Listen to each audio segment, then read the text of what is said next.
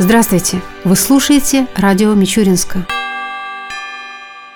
40 остановочных павильонов нового образца будут установлены в Мичуринске. Работы уже начались, и затраты на них составят 9 миллионов 600 тысяч рублей. Новые остановки представляют из себя антивандальные конструкции из закаленного стекла размером 4 на 2 метра. На задней стене павильонов будет размещена информация о выдающихся мичуринцах, достопримечательностях города и другие интересные материалы. Работы будут проходить в несколько этапов. Первый – оборудование площадок для павильонов и заездных карманов. Там, где невозможно будет сделать полноценный заездной карман, они будут обозначены, исходя из текущих дорожных условий. Второй этап – демонтаж старых остановок. Завершающим этапом станет установка новых остановочных павильонов. Все работы планируется завершить до 25 августа. Особенно хотелось бы отметить, что в связи с изменением некоторых автобусных маршрутов на ряде улиц Мичуринска появятся новые остановочные точки. Их всего 9. 4 на улице Рязанской, 3 на улице улице Герасимова и две на улице Тамбовской. Здесь временно будут установлены отремонтированные павильоны старого образца.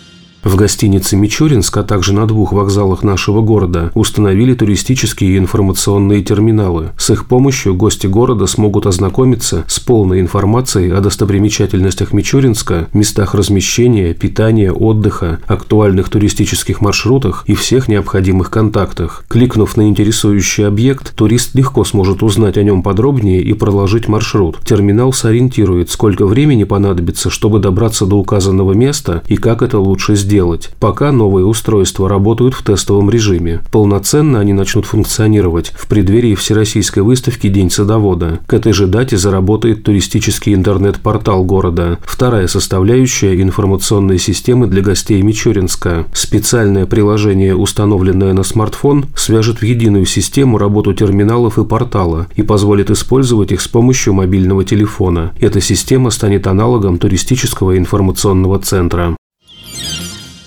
парке Славы завершены работы по установке современного туалетного модуля. Его стоимость оценивается в 2 миллиона рублей. Оплатить услуги можно будет как наличными деньгами, так и банковской картой. Для того, чтобы обезопасить туалет от посягательств вандалов, в парке Славы установлено несколько дополнительных камер видеонаблюдения. Принимать посетителей он начнет по завершении всех юридических процедур. Обслуживать данный объект будет муниципальное предприятие «Зеленхоз». Глава города Александр Кузнецов по этому поводу сказал, что прежде чем принять решение о месте установки современного туалета, комиссией было рассмотрено несколько вариантов. Площадь Славы выбрана по нескольким причинам. Это место является одним из самых проходимых в Мичуринске. В теплое время года здесь собирается большое количество отдыхающих. Здесь проходят различные массовые мероприятия. Рядом расположены остановки, через которые проходят все городские автобусные маршруты. Более того, именно в этом месте удалось обойтись без лишних затрат на подведение установления необходимых коммуникаций. В дальнейшем планируется возведение еще нескольких подобных модулей в различных точках города, отметил Александр Кузнецов. Областная кадастровая палата сообщает, что с целью снижения административных барьеров, сокращения сроков при предоставлении государственных услуг, а также развития бесконтактных технологий, планируется увеличение доли услуг, оказанных в электронном виде и через сеть МФЦ. Так, до конца 2017 года доля услуг по кадастровому учету, в том числе с одновременной регистрацией прав, предоставленных в электронном виде, должна составлять не менее 45% от общего количества таких услуг. Способ Способствует этому и создание новых электронных сервисов. Одним из таких является личный кабинет кадастрового инженера, который создан с целью повышения уровня защищенности прав и улучшения качества обслуживания собственников недвижимости. Главные задачи сервиса – предварительное выявление ошибок, допущенных кадастровыми инженерами при подготовке технических и межевых планов и, как следствие, уменьшение количества отказов при регистрации прав или рассмотрении заявлений об осуществлении государственного кадастрового кадастрового учета. Также областная кадастровая палата информирует, что если государственным регистратором принято решение о приостановлении государственного кадастрового учета, то заявителю в зависимости от причин, послуживших основанием принятия решения, необходимо обратиться к кадастровому инженеру с целью доработки документов и устранения причин приостановления, либо согласно указанным в уведомлении рекомендациям предоставить необходимые документы для государственного кадастрового учета. К другим темам. В Мичуринске стартовала кампания по уплате имущественных налогов за 2016 год. По транспортному налогу начислено 179 миллионов 700 тысяч рублей. По налогу на имущество физических лиц – 130 миллионов 900 тысяч рублей. По земельному налогу – 105 миллионов рублей. Срок уплаты имущественных налогов установлен не позднее 1 декабря 2017 года. Подробнее о том, как будет проходить кампания по уплате имущественных налогов, на специальной пресс-конференции рассказал сказал начальник городской налоговой инспекции Михаил Щекотов.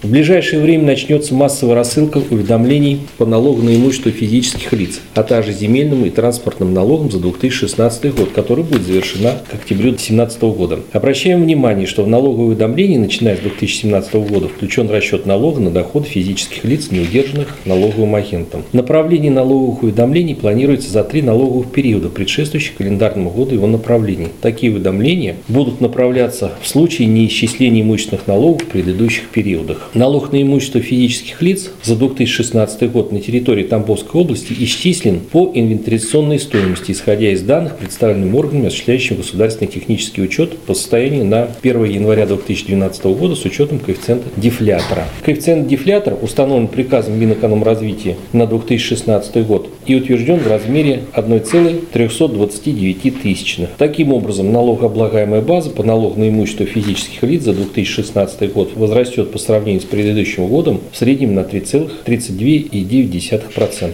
В 2018 году исчисление налога на имущество за 2017 год будет осуществляться исходя из кадастровой стоимости объектов, применение которой в качестве налоговой базы вводится на территории Тамбовской области. Транспортный налог исчислен с учетом изменений порядка расчета коэффициента в случае постановки или снятия с учета транспортного средства в течение года. Этот коэффициент определяется как отношение числа полных месяцев, когда транспортное средство было зарегистрирован налогоплательщик к числу месяцев в налоговом периоде. Месяц регистрации считается полным, если транспортное средство поставлено на учет до 15 числа включительно. Месяц снятия с учета признается полным в случае, когда объект снят с регистрации после 15 числа. В иных случаях месяц постановки или снятия транспортного средства с регистрации не учитывается как полный при расчете коэффициента. Порядок исчисления земельного налога не изменился. Для плательщиков имущественных налогов предусмотрены льготы, с перечнем которых можно ознакомиться на сайте ФНС России. Представление льгот носит заявительный характер. Физическое лицо, имеющее право на налоговую льготу, представляет налоговый орган по своему выбору заявления и документы, подтверждающие право налогоплательщика на налоговую льготу. Пользователь личного кабинета налогоплательщика для физических лиц получит уведомление в электронном виде. Для получения документов на бумажном носителе необходимо направить направит любой налоговый орган по своему выбору уведомления о необходимости получения документов на бумаге. Сервис также позволяет оплатить налог онлайн, а при наличии неточности уведомлений сообщить об этом в налоговый орган. Налоговое уведомление не направляется, если общая сумма начисленных налогов составит менее 100 рублей. Однако уведомление с суммой налога менее 100 рублей в любом случае направить в том году, по окончании которого налоговый орган теряет право направить его за три предшествующих года. Инспекция обращает внимание, что в случае возникновения вопросов, связанных связанных с исчислением налога по конкретному объекту, а также если налогоплательщик обнаружил в налоговом уведомлении недостоверную информацию, он вправе обратиться в налоговый орган, представив заполненное заявление. Форма заявления направляется налогоплательщику одновременно с налоговым уведомлением. В нем отражен номер уведомления, адрес инспекции, а также фамилия и отчество налогоплательщика. По возникающим вопросам можно обращаться в операционный зал межрайонной ФНС России номер 9 по Тамбовской области, город Мичуринск, улица Липское шоссе, 55, телефон 967 91.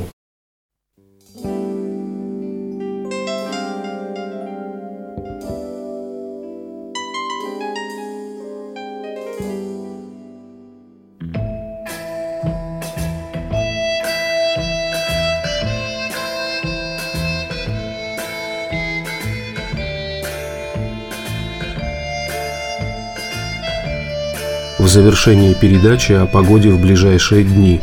По данным Гидромедцентра России, в среду и четверг в Мичуринске днем будет 25-27 градусов выше 0, ночью до плюс 13 градусов. Согласно прогнозу, в среду возможны осадки. Ветер ожидается западный слабый, до 3 метров в секунду.